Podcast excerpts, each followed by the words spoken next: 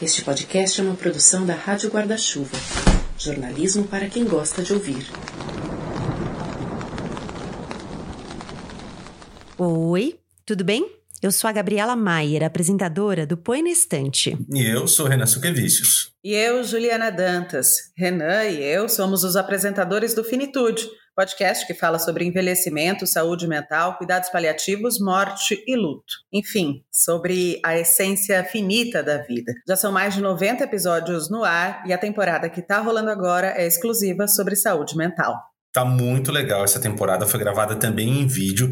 Você encontra esses episódios novos nos tocadores de podcast, como já fez nesses 90 episódios que a gente já publicou, e também no nosso canal no YouTube, Finitude Podcast. E aqui no Finitude na Estante a gente combina os temas do Finitude com o formato do Põe na Estante, um clube do livro em áudio com três pessoas conversando sobre a mesma leitura. Os episódios conjuntos do Finitude e do Põe na Estante aparecem de vez em quando nos feeds dos dois podcasts, para que essas conversas alcancem ainda mais ouvintes. Estubado, livro de Denis Levati, publicado pela Literary Books, é o que nos traz aqui hoje. O Denis é patrocinador desse episódio, incentivando que esse bate-papo chegue até você. Bora para nossa conversa? Meu nome é Denis William Levati, tenho 45 anos, sou casado, tenho um filho, e essa frase foi repetida muitas vezes por mim ao despertar do coma provocado pelo tratamento de recuperação da Covid-19. Afortunadamente, ou melhor ainda, incrivelmente, ou ainda melhor, milagrosamente, eu sobrevivi a essa trágica experiência e pude voltar a receber o carinho da minha família retomar minha vida e fazer meus planos. Porém, nos mais de 90 dias que sucederam à minha alta, a todo momento, enquanto tentava retomar os meus projetos durante minhas caminhadas, nas conversas, interações sociais e principalmente em meus sonhos, as memórias obtusas dos quase 40 dias de internação foram visitas constantes e essa presença um obstáculo me atrapalhando a seguir adiante. A Covid-19 nos foi apresentada como uma doença respiratória e ela é uma terrível infecção pulmonar, mas é também uma doença sistêmica que pode atingir outros órgãos, como o fígado, o coração, o cérebro, podendo afetar inclusive a capacidade cognitiva, como foi o meu caso.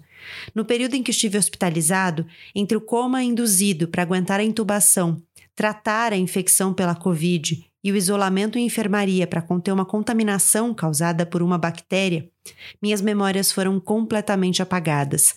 Não lembrava sequer da minha entrada no hospital. Nem mesmo sabia a razão pela qual eu estava preso a uma cama de hospital cheio de sensores grampeados ao corpo, catéteres, sondas e sem nenhuma força nas pernas. Não me lembrava de nada. Não lembrava sequer de um estímulo ou algo familiar que me tivessem oferecido. Estímulos como os utilizados por Ana, minha querida esposa, que passou a me acompanhar no quarto de enfermaria tentando despertar-me de uma espécie de transe. Instintivamente, ela passou a me estimular com sons, músicas, fotos, objetos e com a frase que ela insistia em pedir que eu repetisse. Ela queria ouvir de mim uma afirmação de que ali, naquele homem estranho, confuso e com muita dificuldade na fala, estava o seu marido, pai de seu filho e companheiro de anos. Você é Denis William Levat, tem 45 anos, é meu marido e pai de Denis Jr. Acorda! Foram 23 dias na UTI, 14 deles entubado com ventilação mecânica. Uma experiência da qual não se volta igual. Denis Levati pelo menos não voltou. E escrever foi o jeito que ele encontrou para processar as experiências trazidas pela Covid-19. Ele narra em primeira pessoa, como um diário de recuperação, com relatos posteriores de quem recolheu pedacinhos dos acontecimentos quando teve condições de olhar para trás. Mistura lembranças, as que restaram e as que foram reconstruídas, e informações de contexto para dividir com o mundo como uma doença impactou a vida dele e, ainda que de outras formas, também a de boa parte das pessoas no mundo.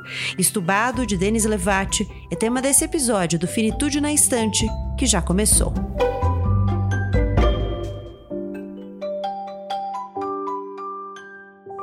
Bem-vinda, bem-vindo a mais um episódio do Finitude na Estante. Aqui a gente se junta, nós três. Eu, Gabriela Maier e ele sempre, Juliana Dantas, Renan Suquevicius, apresentadores do Finitude. E a gente traz para conversa o formato que você já conhece com os conhecimentos da Ju e do Renan sobre a cobertura de saúde, os temas ligados ao luto, à morte, aos cuidados paliativos. Seja muito bem-vinda, seja muito bem-vinda. É um prazer ter vocês aqui. Vocês querem contar um pouquinho para quem está chegando agora, para quem ouve o Põe na Estante, mas ainda não ouve Finitude? Quem são vocês? São os trabalhadores do jornalismo e também da podosfera, produzindo conteúdo em várias frentes. Eu, assim como você, além dos podcasts, também no rádio, é, em outras plataformas digitais também, né, escrevendo sobre diversos assuntos. E é sempre muito feliz quando a gente pode se reunir aqui no Finitude na Estante para falar sempre de um novo livro, de uma nova história que pode ser importante para os nossos ouvintes. Ah, eu adoro estar aqui nesse Clube do Livro em áudio. Adoro estar dentro do Põe na Estante que a gente tanto ouve, né? Então, essa, essa nossa junção aqui é sempre muito feliz para mim. É, eu e Renan, a gente faz o Finitude a partir de lutos pessoais nossos, né? O Renan perdeu as duas avós dele em dois anos, e eu perdi minha avó materna e meu pai em menos de três meses, em 2018. Então a gente está junto aí nessa nessa cruzada por levar informação de qualidade que a gente acredita que salva e melhora vidas. Bom, e se você é ouvinte do Finitude e ainda não está acostumado com o Põe eu, Gabriela Maier, sou a apresentadora do Põe. Põe Estante é uma plataforma multimídia de conteúdo sobre literatura. Então, além do podcast, você encontra resenhas no Instagram. Eu estou também no Twitter, arroba Põe você vai encontrar. No final, a gente vai deixar nossas arrobas aqui para você nos procurar em todos os caminhos. Bom, mas vamos lá. Vamos falar sobre esse livro. Queria contar que eu fiquei bastante impactada. Eu acho que todos os relatos em primeira pessoa, eles têm algo do alcance da, da subjetividade, né? Do, das impressões que é, se aprofundam muito, especialmente quando a gente está falando de temas, acho que tão delicados, é, não sei se essa é a palavra mais apropriada, mas é a que me ocorre agora, quanto à proximidade do fim da vida e a experiência de você é, ter a sua vida completamente arrebatada, né? Como foi o caso do Denis. Então ele faz esse relato em que ele está narrando do que ele se lembra, porque isso eu acho que é algo. Eu fiquei o tempo inteiro tentando me colocar um pouco no lugar dele, e eu acho que é impossível, porque não sei se a gente consegue dimensionar uma experiência como essa sem tê-la vivido. Mas eu fiquei imaginando a hum, recuperação dele, mas em especial o aspecto da perda de memória que ele relata, né? Dele não lembrar de muitas das coisas que aconteceram, fazer uma reconstituição é, posterior, né, dos acontecimentos, de como ele foi parar na UTI, do que aconteceu enquanto ele estava na UTI, enfim. Então eu fiquei bastante impactada exatamente por essa impossibilidade de dimensionar o que ele estava narrando, porque eu acho que é muito difícil você se colocar no lugar numa situação tão limite como essa. É, eu estava nessa época em que ele relata no livro e ele vai, né, a cada capítulo colocando ali a cidade de onde ele está falando, de onde a história se passou e a data, nesse mesmo período, eu também estava muito próximo dessa situação, porque foi quando eu tive Covid pela primeira vez, e eu tive Covid porque meus pais tiveram Covid eu fui cuidar deles, e minha mãe foi internada. Não na UTI, não foi entubada, mas ela foi internada na enfermaria, ela precisou de apoio de oxigênio, e por muitas, muitos dias eu estive num hospital público de São Paulo nesse momento da pandemia em que morriam 3 mil pessoas por dia no Brasil de Covid-19. Então esse livro me tocou muito e me trouxe muitas memórias que não são prazerosas, mas não quer dizer que o livro seja ruim, eu quero falar disso mais para frente até. Mas muitas das coisas que ele relata eu senti como paciente e como cuidador de outros pacientes, dos meus pais, no caso, né? Acho que aspectos tem um momento muito importante do livro que ele deixa de ser um paciente de COVID, ele passa a ser um paciente neurológico. Porque era isso, a gente não entendia que impactos a Covid teria na vida das pessoas, né? Na saúde das pessoas. É, afetava o cérebro, afetava o coração, que outras doenças poderiam acontecer, trazia queda de cabelo. Beleza, não tô mais com um vírus, mas e agora? O que acontece depois? Isso era uma angústia que tá, é uma angústia real e está muito presente no livro. E acho que a relação que tem com a Ana, mulher dele, né? na expectativa pela recuperação, é, nas notícias que vêm pelo telefone. Tem uma coisa muito marcante na minha experiência. E quando minha mãe estava internada, as pessoas, o médico tinha combinado que ia ligar uma vez por dia para dar informações, no horário, acho que era três da tarde. Era bom porque eu sabia que ia ter um horário específico, mas eu torcia para não receber nenhuma ligação em nenhum outro horário que não fosse aquele. Do hospital, obviamente, porque poderia ser um indício de algo errado. E mesmo quando eu, quando eu ligação de outras pessoas, também era uma angústia do tipo, meu Deus, meu telefone está tocando, quem é que está falando? Então, acho que ele consegue trazer nesses relatos essas duas perspectivas muito impactantes e que dizem respeito a muitas pessoas, né? Que ou estiveram na condição de paciente ou estiveram na condição de cuidadores durante os períodos mais críticos da pandemia de Covid-19. Inclusive, é para isso que ele escreve, ele diz, né? Que ele escreve também para compartilhar com outras pessoas que ele sabe que passaram por situações parecidas. Era manhã do dia 13 de fevereiro quando Ana recebeu um telefonema acalentador. Na ligação, pediram para ela ir ao hospital e passar a me acompanhar, pois finalmente eu poderia sair da UTI e terminar o tratamento em um quarto de enfermaria, ainda no Covidário, mas não mais na UTI. Ana preparou minha mochila com notebook, celular, carregadores e uma muda de roupa simples, composta por uma bermuda, um par de chinelos e uma peça muito significativa, a minha camiseta dos Rolling Stones.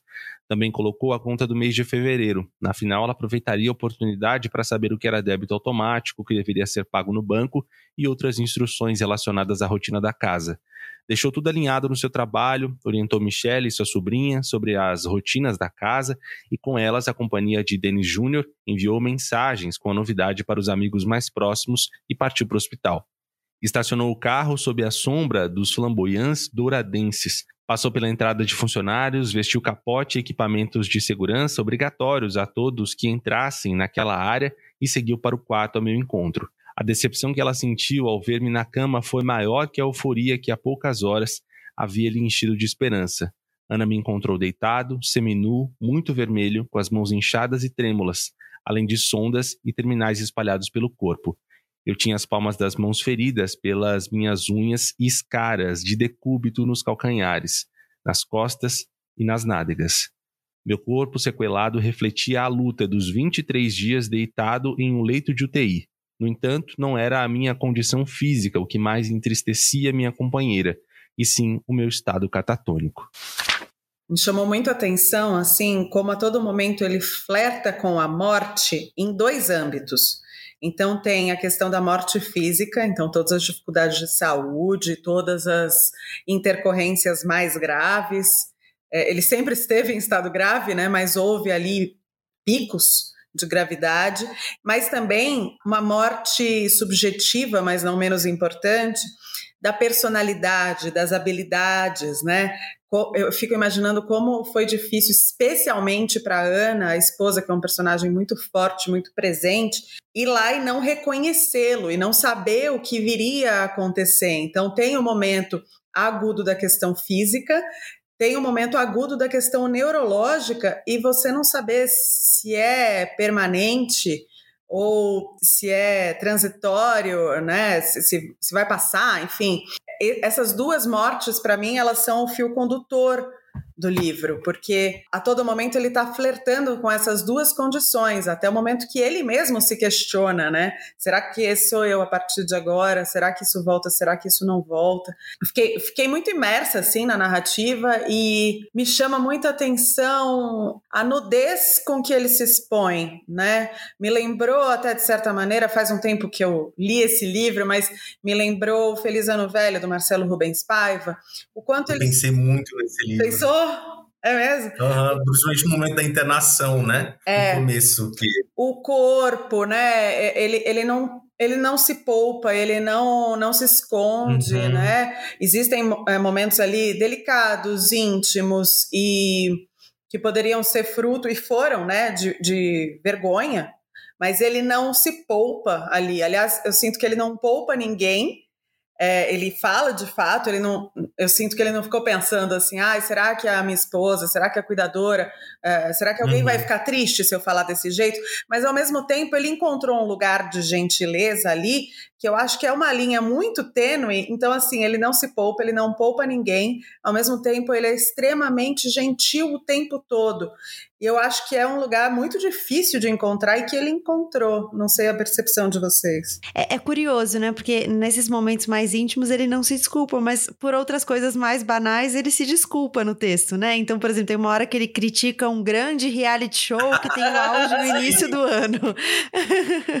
Aí ele fala, ah, ele faz uma crítica e ele fala, ah, desculpa se eu te ofendo falando isso e tal. Então, numa coisa mais trivial, né? Ele é. pede a desculpa. As pessoas se ofendem quando ele explica o programa de uma maneira muito simples, né? Simplifica o programa, ele diz isso. É muito bom. Tem, eu acho, um aspecto também muito legal e, e relaciona com isso que você estava falando, Gabi, da coisa da televisão, que é. Ele fala muito dos delírios, né? É, do momento uhum. da, da, da, internação, dos momentos no hospital, que ele não sabe quando a pessoa no. que ele acredita que a pessoa no reality show tá falando com ele, que ele tem uma confusão sobre a equipe no hospital, e isso é muito maluco, né? E, e são relatos que que são muito comuns das pessoas que tiveram Covid-19, das pessoas que tiveram a, forma moderada, a forma um pouco mais grave, de não entender muito o que, que é essa realidade, né? o que está nos cercando. E, ao mesmo tempo, nesse momento em que ele escreve o livro, a realidade estava tão dura, né? Porque era isso que eu estava falando, eram 3 mil mortes. Me lembro, por exemplo, de uma cena de estar no hospital na sala de espera para aguardar algum atendimento para os meus pais e, e ver o, o, A televisão estava ligada na Globo, era meio-dia, e aí estava começando o, o, jornal local da Globo em São Paulo, o SPTV. E eles começaram em preto e branco o SPTV. E aquilo parecia um negócio distópico, assim, parecia uma cena de filme estar dentro daquele negócio, estar vivendo e, observando aquilo dentro estar dentro daquele contexto. Ser a notícia, tempo, né? Ser a notícia, e, e, e, era como ver um negócio de ficção, mas era realidade, eu era personagem daqui. E eu lembro também que quando eu, eu estava com Covid e eu estava em casa antes de buscar atendimento mais frequente, não cheguei a ser internado, mas fiquei durante várias horas, vários dias no hospital, eu não via notícia, não via nenhum canal de notícia, ficava vendo TikTok, vídeos no TikTok. E aquelas coisas iam se misturando ali, a minha memória, iam se misturando a minha rotina, porque não eram a realidade e eu não sei exatamente o que é. Aquilo se misturava com a febre, com o delírio. Mais um ponto, assim, eu acho que estou sendo um pouco autorreferente, mas é isso, eu não consigo não escapar dessa. do quanto o livro me reacendeu memórias desse momento que eu vivi com a minha família. É, essa coisa dos delírios, né? Tem algo que hum, você falou dos delírios, eu lembrei, eu acho que é bastante valoroso no relato que ele faz, que é ele vai buscar algum conforto na informação e na informação científica. Uhum. Então o livro, ele mistura em muitos momentos o relato pessoal com fontes. É até engraçado, porque assim, o livro não tem um tom acadêmico, mas em vários momentos tem lá uma notinha de rodapé, no final tem uma lista de referências. Né? É, e ele vai buscar as informações informações nas revistas científicas, é, nos periódicos científicos, nas reportagens, no que estava se dizendo naquele momento sobre a doença, sobre o contexto, sobre os números. É, então, eu achei isso bastante valoroso. E sobre os delírios, você falou, né? Ele mesmo vai dizer que isso é muito comum, ele traz algumas informações sobre isso e tem algumas figuras que vão se repetindo, né, nesse delírio. Tem, por exemplo, uma pessoa da equipe médica é. que ele associa com a figura da maga patológica hum. e é sempre alguém que assombra ele ali, né? Uma foto tomada por minha esposa durante uma sessão de fisioterapia ajudou-me a entender como era essa distorção da realidade.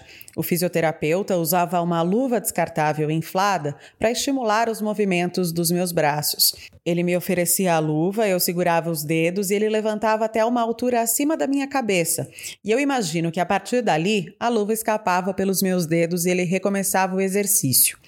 A memória que eu tenho desse movimento simples é diferente e triste. Lembro-me de interagir com um homem vestido com um tipo de traje especial, como aqueles que vemos nos filmes sobre vazamento de material radioativo. Enquanto finalizava sua preparação, ele conversava comigo. Quer sair daqui? Tem que aprender a fazer o cachorrinho de bexiga. Sabe aquelas esculturas feitas com balões de festas? Pois era isso que eu acreditava que eu estava fazendo naquele momento. E a memória é de frustração, pois quando o dedo da luva escapava na minha cabeça, era a ponta do rabinho do cachorro escapando pelas minhas mãos e se distanciando. Eu me sentia muito cansado e frustrado. Por castigo, como não aprendi a fazer o brinquedo, começava tudo novamente. Que suplício era isso! Eu acho curioso porque ele vai te levando um pouco junto nesse delírio. Eu não sei como vocês. É, é, eu me senti muito imersa no livro, né? Então eu comecei a tentar pensar pelo ponto de vista dele, não como ele, mas quando você tem certeza de uma coisa na sua cabeça e que você está ali num delírio por alguma razão e que todo mundo em volta talvez não tenha mais paciência ou não te compreenda completamente, e aí ele gera essa cumplicidade com o leitor que você começa a compreender ele.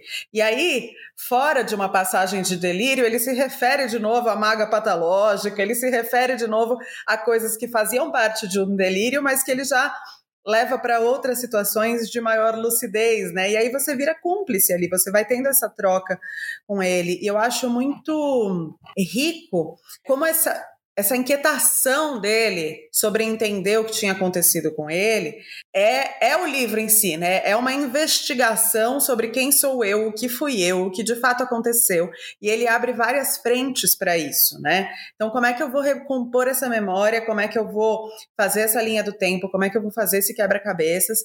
Então, eu acho que o que o diferencia da maior parte dos pacientes uh, que passaram pela mesma coisa que ele, talvez tenha sido essa capacidade de, a partir dessa inquietação, sair catalogando as coisas, quase de um uhum. jeito obsessivo, né? Como um contraponto às coisas que ele estava percebendo que não estavam dentro da normalidade dele. É como se ele ficasse pendendo um lado ali num cabo de guerra tentando se fincar na realidade, sabendo que as coisas estavam escapando do controle. Né? É, e uma coisa que eu achei interessante também é que essa doença e tudo que ele viveu depois serviram como um, algo para reorganizar a vida dele, né? A vida dele com a família, a relação com o trabalho, relação financeira. E isso tem também uma relação um pouco com os cuidados paliativos, Ju. Não sei se eu estou tentando fazer é. um esforço, uma, uma ginástica muito grande para linkar um assunto com o outro, mas é isso, porque ele não é um, ele não é a doença dele, né? Ele não é a pessoa com Covid, ele não é a pessoa com sequelas, ele é uma pessoa que tem a família dele, que tem a, o trabalho dele, que tem os sonhos dele e algumas necessidades que precisavam ser resolvidas no momento durante a internação, depois na recuperação com o cuidador, um, um cuidado muito mais amplo do que só na doença, só resolver e ter alta e vida que segue, né? É, eu, eu, acho que tem muito. Na verdade, eu vi o finitude, as premissas que a gente tem no Finitude ao longo uhum. de todo o livro, né? De, é. Ele é, é ouvinte do Finitude, né? Ele menciona o Finitude menciona, no livro. Eu fiquei muito, assim, me senti muito honrado.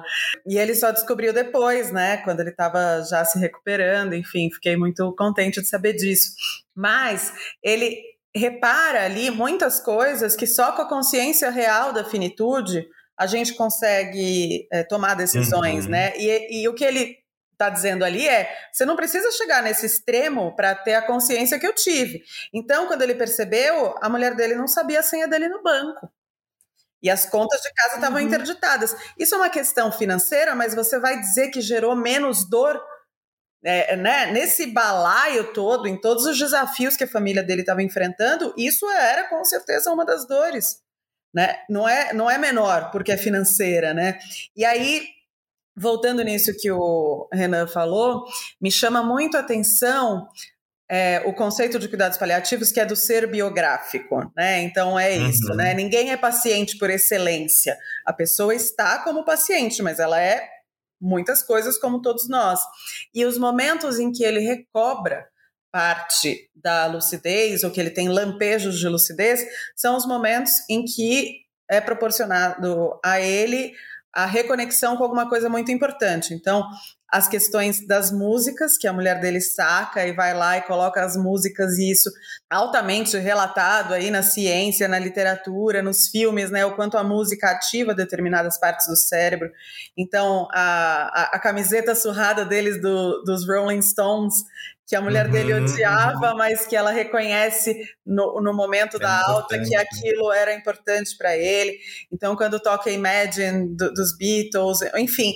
Então, o que, que é essa pessoa e quanto reconhecê-la com as suas particularidades tem total influência na recuperação física e mental né, de, de uma pessoa.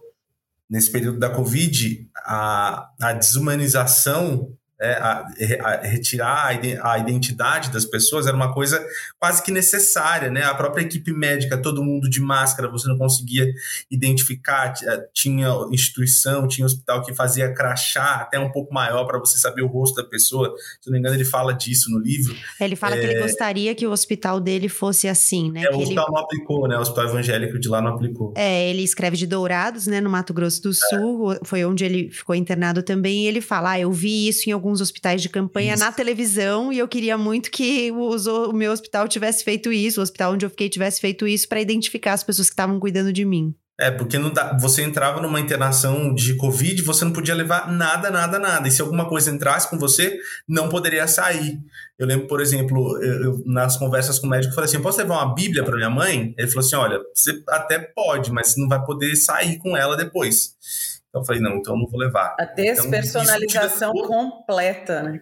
Total, por causa das circunstâncias da doença, era uma medida de segurança, mas é ruim em vários sentidos, né? Acho que tem duas coisas interessantes sobre essa personalização e despersonalização, né? essa tensão que existe entre os dois processos. Um é, você falou, Ju, do lance das músicas, né? É algo muito importante no livro, inclusive é nesse contexto que ele vai citar o Finitude, porque ele diz que, aliás, não exatamente nesse contexto, mas ele faz uma referência a isso, porque ele diz que ele aprendeu no Finitude que a audição é o último sentido que as pessoas perdem antes de morrer e que além das músicas que fizeram todo o sentido para ele na, nesse processo de recuperação, ele gostaria de ouvir a própria própria história, que deu muito trabalho para ele descobrir, né, todos os pedaços dessa história nesse período em que ele ficou internado e não não se lembrava depois que ele que ele voltou, ele não se lembrava exatamente do que tinha acontecido.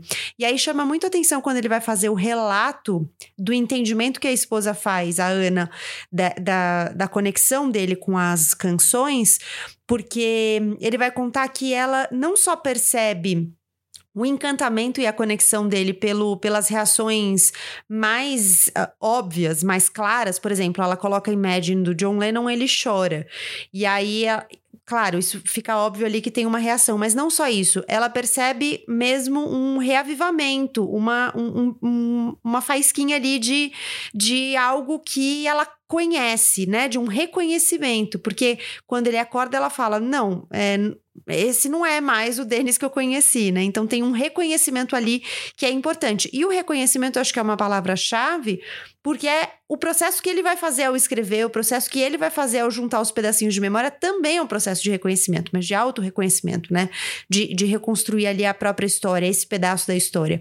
E ainda sobre essa questão da, da despersonalização, é, tem alguns episódios que ele cita, né? Que as equipes médicas, obviamente, estavam sobrecarregadas e tudo mais, mas tem uma coisa de não personalizar a informação e isso deixava as pessoas muito angustiadas. Então, tem um relato que ele faz, por exemplo, de a Ana, a esposa dele, ligar para o hospital, todo dia também tinha um horário ali, e ela, ela, ele fala que, graças a vários profissionais de saúde, principalmente enfermeiros, que se dispuseram a passar informações extraoficiais ali e meio que contrabandeavam informações por caminhos secundários secundários, é, ela conseguiu ficar a par da situação dele, porque se dependesse do médico que passava o boletim, era sempre a mesma informação, e aí ele até faz um relato do diálogo, né? Fala assim: ah, mas a situação dele é grave? E a resposta era sempre: todos os pacientes que estão na UTI estão em situação grave.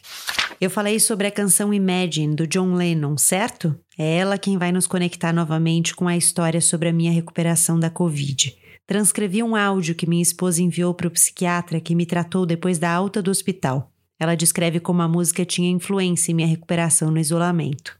Quando eu cheguei ao hospital e encontrei o Denis, eu tive um sentimento de frustração, porque aquele homem não era o Denis que eu conheço. Ele não me reconhecia, não falava, ele ficava com um olhar vazio, não perguntava do filho, dos pais, dos amigos, não sabia quem eu era. Então eu passei só a acompanhá-lo, sem interação nenhuma. Não tinha muito o que fazer, uma vez que ele estava em isolamento. Apenas a televisão para assistir e as únicas pessoas com quem tínhamos contato eram os enfermeiros que vinham fazer procedimentos de cuidado nele. Eram sempre muito tensos. Os profissionais precisavam encontrar as veias dele, diziam para ele relaxar. Com isso, tive a ideia de colocar música para ele ouvir. Coloquei Imagine do John Lennon e ele imediatamente começou a chorar copiosamente. Em seguida, ele começou a cantar e o olhar mudou. ficou mais vivo. Finalmente, ele tinha uma conexão comigo. A partir daí, entendi que ele tinha uma relação profunda com as músicas. Percebi que elas o resgatavam do limbo em que se encontrava.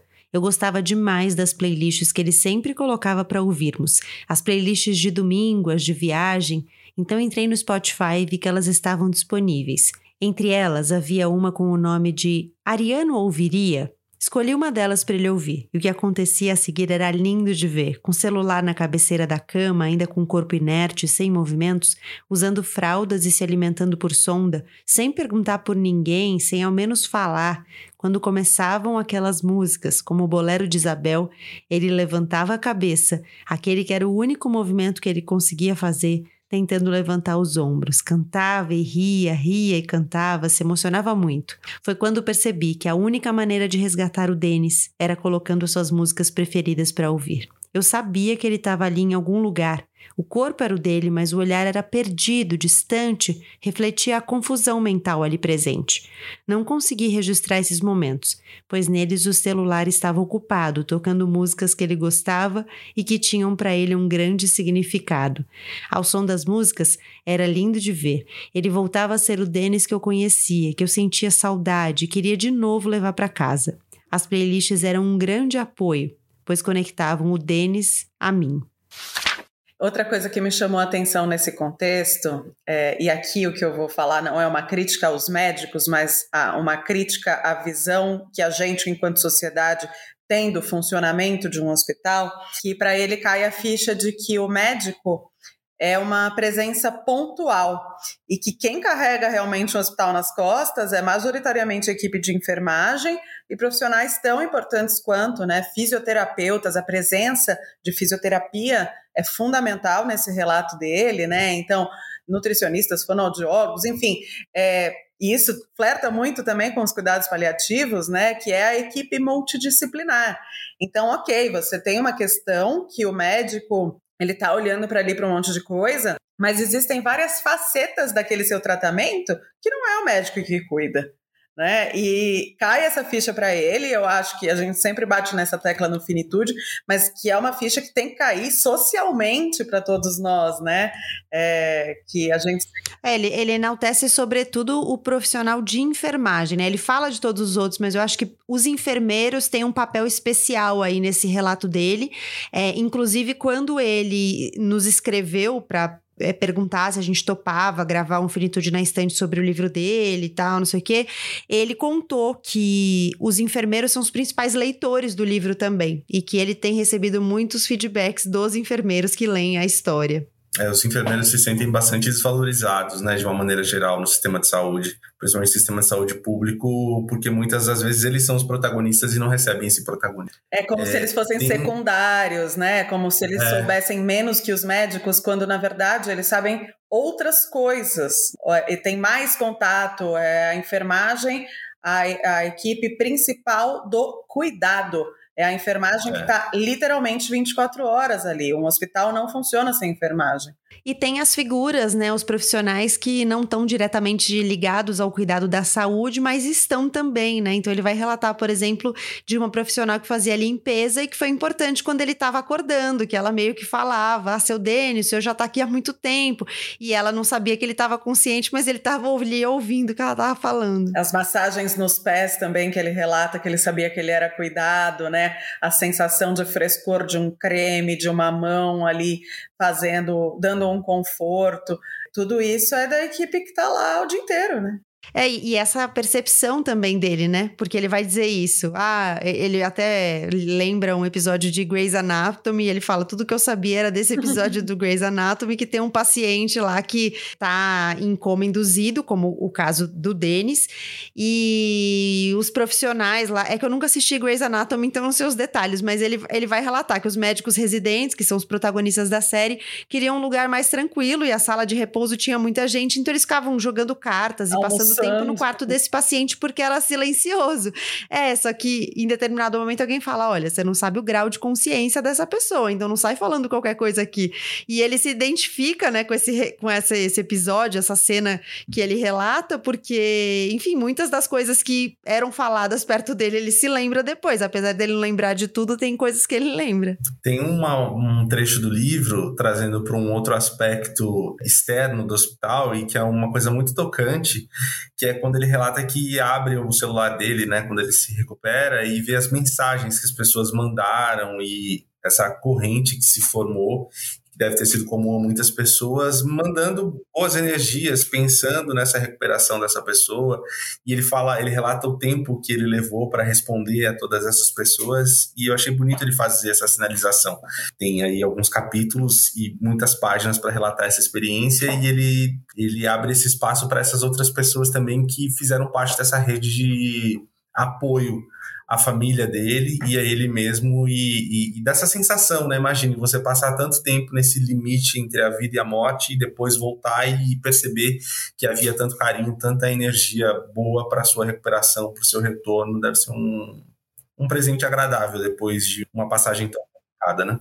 E as mensagens de WhatsApp foram um elemento muito importante no mapa memorialístico que ele vai fazer depois, né? Para reconstruir a linha do tempo, entender o que aconteceu e tal. Enfim, um caso em que as mensagens de WhatsApp são é, verdadeiras, fidedignas e contam uma história que realmente acontece no caso dele. É, tem... No caso dele. E aí ele, ele. Eu achei muito legal que, assim, no fim do livro, tem algumas fotos, né? É, e uma das fotos é um quadro de post-its, de, coisa que, de coisas que ele foi lembrando, de coisas que ele foi recuperando ali, das memórias mais quentes, das memórias é mais quase frias, acontecimentos. Aquela cena clichê dos, dos filmes e séries policiais, né? Que você vai colocando.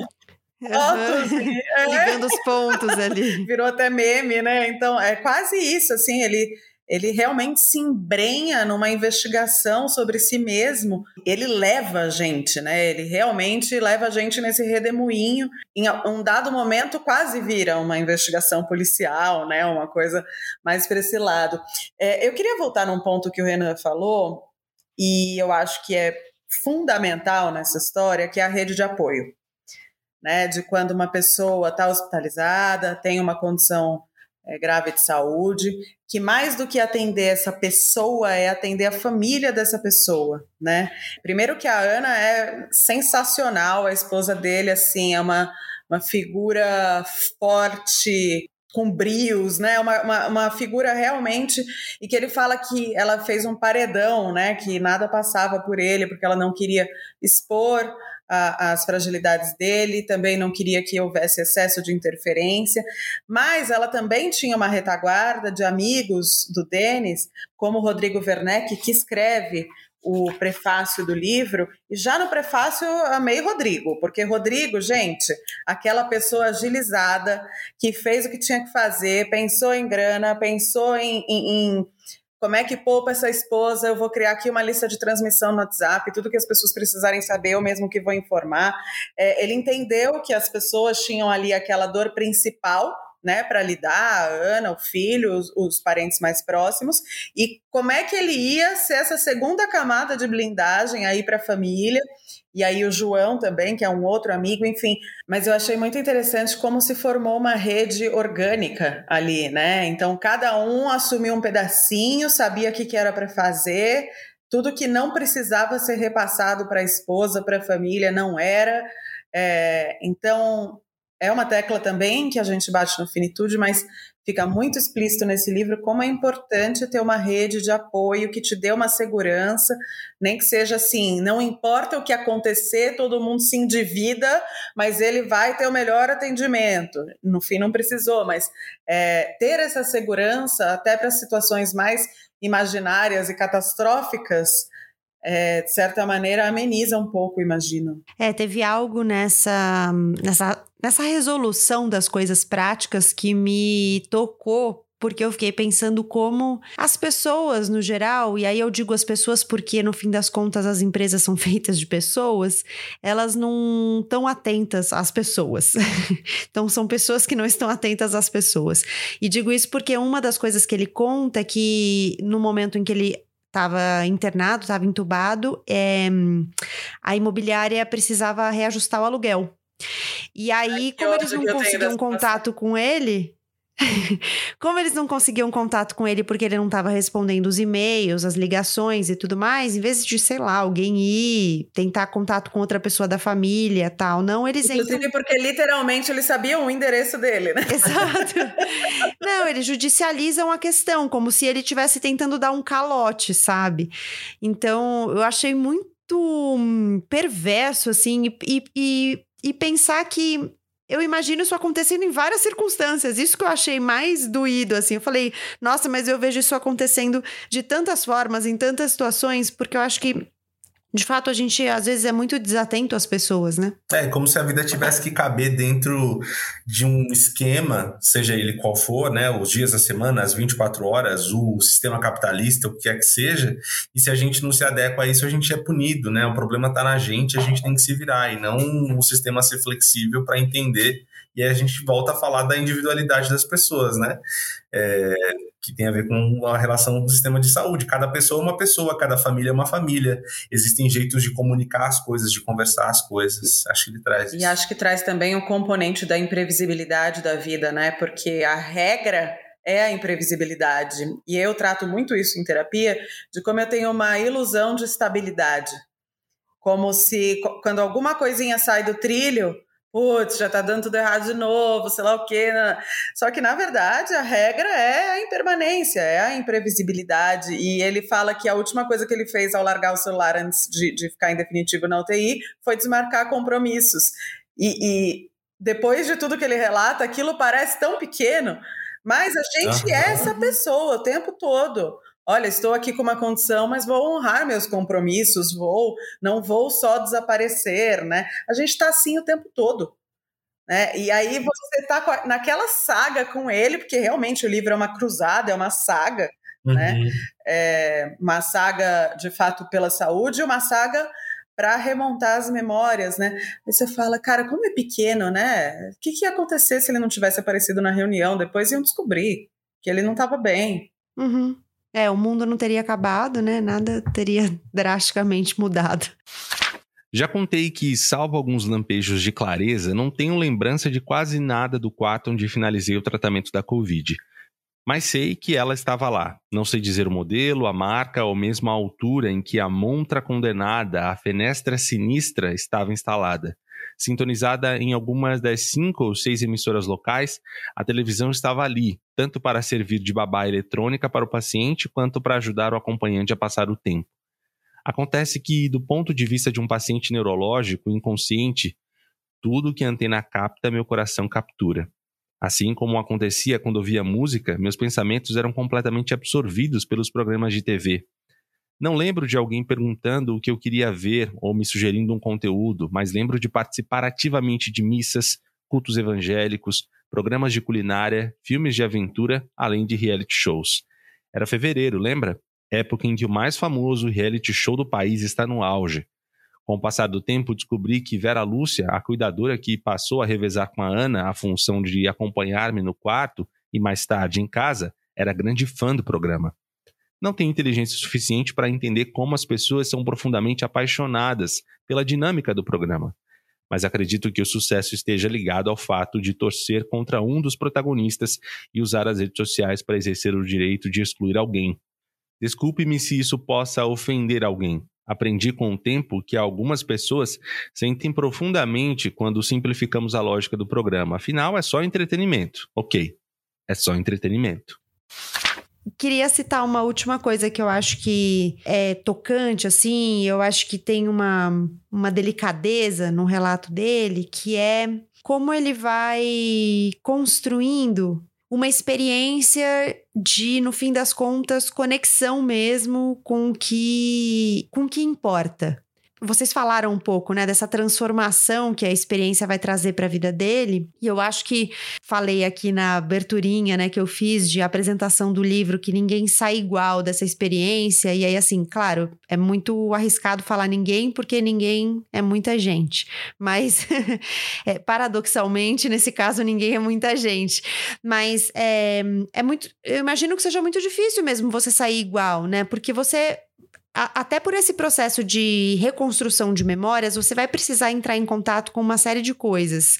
E, e, nesse contato com essa série de coisas, você vai fazendo uma seleção, né? Você vai aplicando filtros à sua vida. Então as coisas deixam de ter é, o mesmo ranking de prioridades, é, as coisas mudam um pouco de lugar e as conexões também, né? As conexões que importam, as primeiras conexões no, no, no acordar, no reviver, no recomeçar, né? Aliás, eu fiquei lembrando muito de você, Ju, na hora que eu li, quando ele descreve que hum, quando ele acorda a enfermeira faz uma chamada de vídeo. E aí, na chamada de vídeo, estão a esposa, né, a Ana, o filho, o Denis Júnior, e a gata. Aí eu fiquei imaginando, imagina a Juliana fazendo uma chamada de vídeo com os quatro cachorros, né? Tendo espaço na chamada de vídeo para a família inteira. Eu precisar montar um reality na minha casa, né? Mas eu acho muito bonito isso que, que você traz, porque quando ele. Ai, não sei se é spoiler, mas assim, eu vou, eu vou só falar, né? Da conexão dele com a gata que é um negócio muito bonito, assim, a coisa de se sentir em casa, né, como um bichinho de estimação tem um poder que às vezes é subestimado por algumas pessoas e aqui no livro tem uma passagem bem que eu achei muito bonita, não porque eu tenho essa conexão com animais, né, domésticos, pets, nada disso. Gente, para quem não sabe, eu sou zoada porque eu tenho quatro vira-latas em casa and counting. Mas achei bonita essa conexão. É, tem uma coisa também, não sei se era isso, Gabi, que você estava querendo trazer um pouco, que é de rever esses planos, né? Quando a gente chega nessas questões, nesses limites da vida, assim, a gente reavalia é, e como as coisas batem diferente para cada pessoa, né? Ele era um, ele é um cara, o pai de família, né? A pessoa que a sociedade vê como uma pessoa que sustenta, que é a pessoa que provedor, cuida, né? que não é cuidada, o provedor, e aí de repente é a mulher que está cuidando de todas as contas, de repente ele tá tem uma, uma cuidadora dando banho nele, e isso a gente espera que situações como essa coloquem a gente numa outra perspectiva mesmo, né? Que a gente possa enxergar a vida de um outro jeito. Não à toa as pessoas, quando passam por situações com doenças que ameaçam a vida, doenças graves, e é muito comum ouvir isso de pacientes oncológicos, né? Que fazem essa virada de vida, começam a ver a vida de um jeito diferente. E acho que muito por essas conexões que são feitas, né? Essa quando a gente percebe que a gente pode ser vulnerável e a gente pode ser dependente das outras pessoas, no melhor sentido desse termo, dessa palavra, né? De ser ajudado, de dar, de, de, de, de é, é, dar a mão e alguém estender de volta e te ajudar a levantar, a sair de um lugar.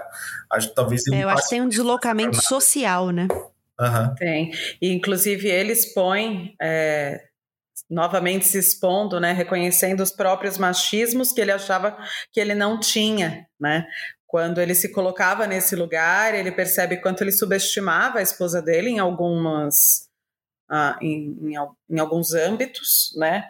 E acho que é isso, esse deslocamento social. E de novo, né? Precisamos entrar numa situação tão limite para perceber, para conseguir pesar o que que importa.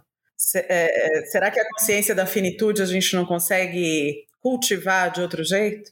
E eu acho que tem uma dimensão coletiva, de fato, no livro, né? A intenção que ele coloca no livro, que é a de ser voz de tantas pessoas que passaram por situações assim, eu acho que essa dimensão ela se concretiza, porque é muito difícil você ler o livro e não, e não se identificar é, lembrando das situações que cada um viveu durante a pandemia, que foi uma experiência terrível, é, coletivamente, individualmente e coletivamente. Então, eu acho que ele de fato consegue trazer essa dimensão coletiva, sabe? Eu fiquei pensando em alguns momentos enquanto eu lia, né? Tem uma hora, por exemplo, que ele fala, ele, em vários momentos, ele cita termos técnicos, né? Fala de termos médicos e tal. E tem uma hora que ele fala da sororoca que é, o ronco é, da morte. conhecida como o ronco da morte, né? Que é um pouco o acúmulo de secreção faz a pessoa fazer um barulho e é um, um, um ruído muito comum quando a pessoa está perto da morte, né? Nas horas finais de vida, mas não só. É, e aí eu nesse, nessa hora eu li e aí eu pensei assim, nossa, eu queria muito não saber o que é isso. E aí eu não precisei ler a nota de rodapé para saber porque eu já sabia. E eu sabia porque eu acabei também recentemente perdi a minha avó e ela não morreu de Covid, mas ela morreu depois de uma Covid. Então ela teve Covid, na Covid ela não ficou mal e pouco depois ela teve uma pneumonia e o pulmão dela estava muito desgastado, muito comprometido, muito. É, me fugiu a palavra agora, mas quando fica com aquelas cicatrizes, né? Que o, o pulmão não. Fibrose. Muita fibrose. É, ela, ela já tinha, na verdade, né? Porque ela passou a vida toda é, cozinhando em fogão a lenha, então isso já tem um, um, comprometimento pulmonar grande.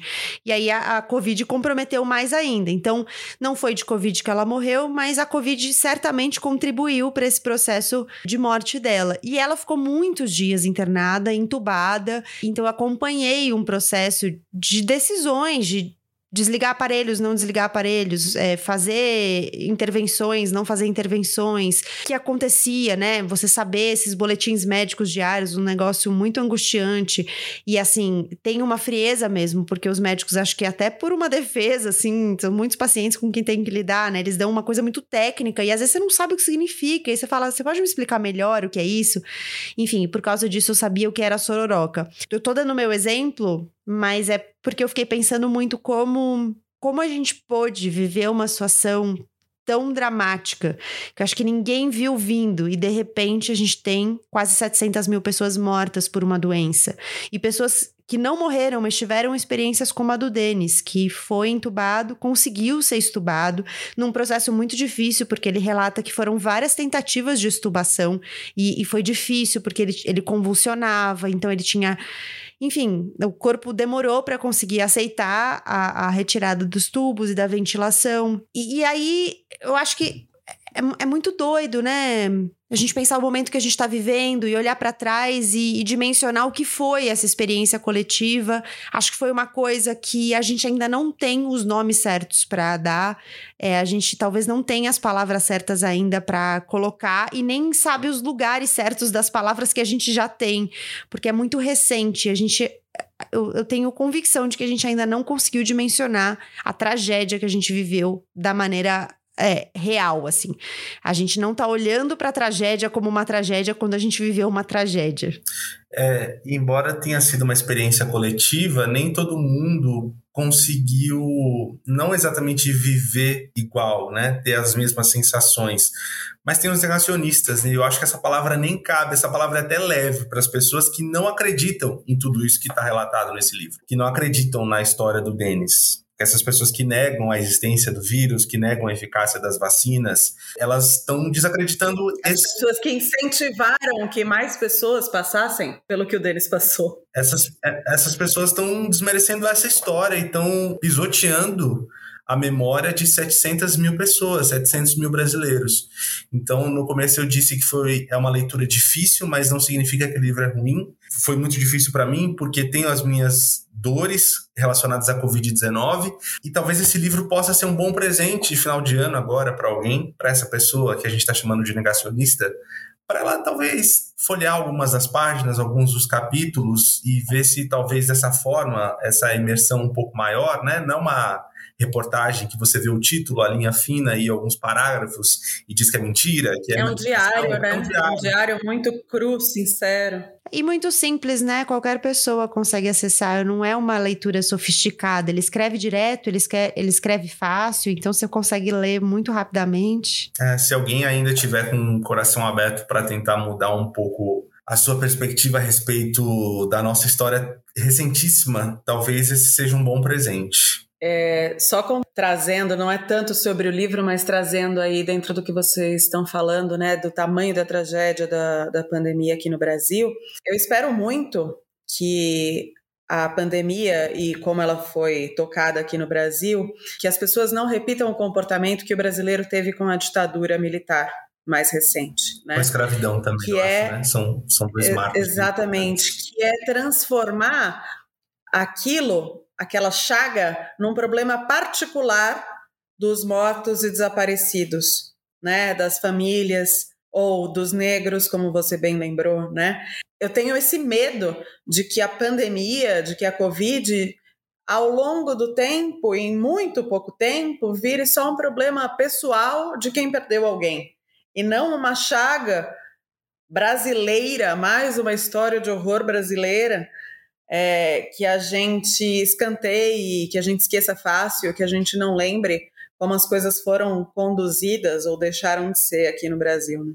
É, recentemente é, foi inaugurado em São Paulo o Memorial das Vítimas da Covid-19 na Avenida Paulista. Eu estive lá recentemente, fiz uma foto desse painel com várias assinaturas é, e foi muito tocante, assim, ver as memórias dessas pessoas, né, desses enlutados. A gente sempre fala, né, Ju, faz uma conta de cada morte tem ali algumas dezenas, né, é, de pessoas. Dá para jogar uma média de 10 enlutados para cada morte imagine quantas pessoas estão enlutadas pelas mortes de 700 outras mil pessoas. E ali naquela parede, na Avenida Paulista, havia é, frases muito impactantes, como o nome da pessoa que faleceu e foi por você, ou é, em memória das, das vítimas da falta de oxigênio em Manaus, né, oxigênio que não foi devidamente agilizado, entregue pelo governo federal. E a frase que talvez seja mais marcante e que nos deu algum tipo de conforto, Ju, isso para que você está falando, que é jamais nos esqueceremos, que a gente não se esqueça dessas pessoas que se foram e da falta de cuidado né, das autoridades públicas, de boa parte das autoridades públicas com relação aos doentes e aos enlutados. É, e lembrar que essa, esse não é o fim da história, né? Então, o Denis faz esse lembrete no final e eu acho que vale a gente fazer aqui também. A gente ainda não sabe quais são as consequências de longo prazo da Covid, quanto tempo as pessoas demoram para lidar com as sequelas delas. É, o Denis fala isso no final, de como a gente está. É, no final e em outros momentos do livro, né? Que depois da Covid já se sabia que viria uma epidemia de doenças mentais, porque as pessoas estavam adoecendo mentalmente justamente por esse luto, por, por, por essas transformações, essas angústias que foram sendo carregadas e que não consegue, que, que a gente ainda não consegue nomear. Vale pontuar que essa não é, esse não é o fim da história, né? Por mais que a gente consiga olhar para trás já e, e, sentir algum alívio pela, pelo que a gente vive hoje, lembrar que, um, ainda tem pessoas morrendo de Covid no Brasil, e dois, é, as consequências do que a gente viveu, a gente vai continuar vivendo, né? A gente está vivendo e vai continuar vivendo. E acho que vai demorar um, um bocado de tempo para a gente conseguir se recuperar disso. Sim. Uma coisa que eu achei muito importante e que eu confesso que eu tive medo que pudesse ir por esse lado e não foi, não é uma história de superação né? Ele não se coloca nesse lugar de exemplo, é questão de pontuar, né? superação, ele refuta adjetivos como guerreiro, vencedor, sobretudo em homenagem a quem, infelizmente, veio a falecer. Que não foi por falta de luta de ou é exato, que é uma coisa que a gente costuma fazer mais com câncer, né? Ah, luta contra o câncer, perdeu a batalha contra o câncer, ah, que guerreiro. E ele refuta isso, em nenhum momento o livro vira uma história de superação. Então, acho que só por aí já é um dos grandes méritos desse diário que ele traz para gente. Eu fui vestido, trocaram a roupa de hospital pelas que a Ana escolheu, me colocaram na cadeira posto 1 pela última vez e me deram um cartão plastificado com a frase Eu venci a Covid para segurar enquanto alguns dos profissionais de cuidado que estiveram comigo naqueles dias chegavam para tirar fotos. Nem camiseta, nem chocolate, nem nada naquele esforço para tornar a minha alta em um momento especial produziu o resultado esperado. Não me lembro de nada. Quando constato as fotos desse momento, percebo pelo meu olhar que eu estava assustado e não tinha a menor ideia do que acontecia. Na pandemia, nos acostumamos a ver as pessoas saindo da internação em meio a um corredor de profissionais de saúde batendo palmas e dando parabéns ao paciente recuperado. Eu queria ter essa lembrança mas você nem sempre pode ter tudo o que quer. Quem sabe um dia eu possa refazer essa foto e reviver aquele momento, até para agradecer aquelas pessoas empenhadas em salvar vidas, entre elas a minha. Quem sabe um dia. A única coisa que eu faria diferente seria colocar na plaquinha os dizeres: Nós vencemos a Covid. Assim, coletivamente, nós. Afinal, ninguém vence nada sozinho. Melhor ainda, eles venceram a Covid. Seria mais justo. Afinal, até aquele momento eu fui passageiro de toda essa história e nem sabia ao certo o que havia acontecido comigo. Nos dias seguintes, eu ouvi muito as palavras vencedor, guerreiro, vindas dos amigos e familiares que ligavam para me dar parabéns por sobreviver, e isso me causava incômodo, me gerava culpa, inclusive. Rejeito totalmente o adjetivo guerreiro, lutador, valente por sobreviver ao coronavírus. Tivemos no Brasil mais de meio milhão de guerreiros que lutaram, se empenharam e fariam de tudo para estar em casa com suas famílias se tivessem oportunidade. Estubado, do Denis Levatia, da Literary Books, tem 208 páginas. Como eu disse, uma leitura bem fácil, bem simples. Ele escreve com palavras simples. Ju e Renan, obrigada pela conversa. É, vamos deixar as nossas arrobas, nossas redes sociais? As do Finitude são Finitude Podcast no Instagram e no Twitter é o contrário, podcast Finitude. E no Põe na Estante, como é que a gente acha, Gabi? Arroba Põe na Estante no Twitter e no Instagram. Muito obrigada pela sua companhia. Aproveita para se inscrever também no canal do Finitude no YouTube, ativar o sininho para saber dos episódios novos, fazer comentários para essa temporada sobre saúde mental. É só acessar o YouTube no campo de busca, digitar por Finitude Podcast. Eu sou a Gabriela Maier, divido a produção, o roteiro e a edição do episódio com a Juliana Dantas e o Renan Suquevicius. E é o Renan também quem faz a mixagem de som e a capa do episódio. Obrigada pela escuta e até a próxima. Beijo, gente. Até mais. Até.